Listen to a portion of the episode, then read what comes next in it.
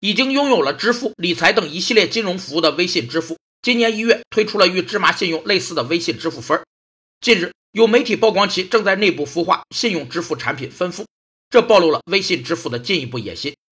信用支付是在交易过程中由实力雄厚、公信度良好的第三方机构托管和监管支付货款的方式。信用支付与第三方担保交易不同，首先，信用支付交易过程中的收款人为卖家自身，而非传统的中介。交易完毕后，交易金额由第三方机构直接即时清算到卖家银行账户，降低了卖家的在途资金风险，提高了资金流运转速度。其次，资金监管角色转变为第三方机构，而非传统的中介，消除了资金不安全的隐患。第三，由第三方机构作为安全保障和信用担保的提供者，支持任意额度的在线支付。对比背靠阿里、拥有巨大购物流量的花呗，微信支付的分付能分得多大的蛋糕？还得时间来验证。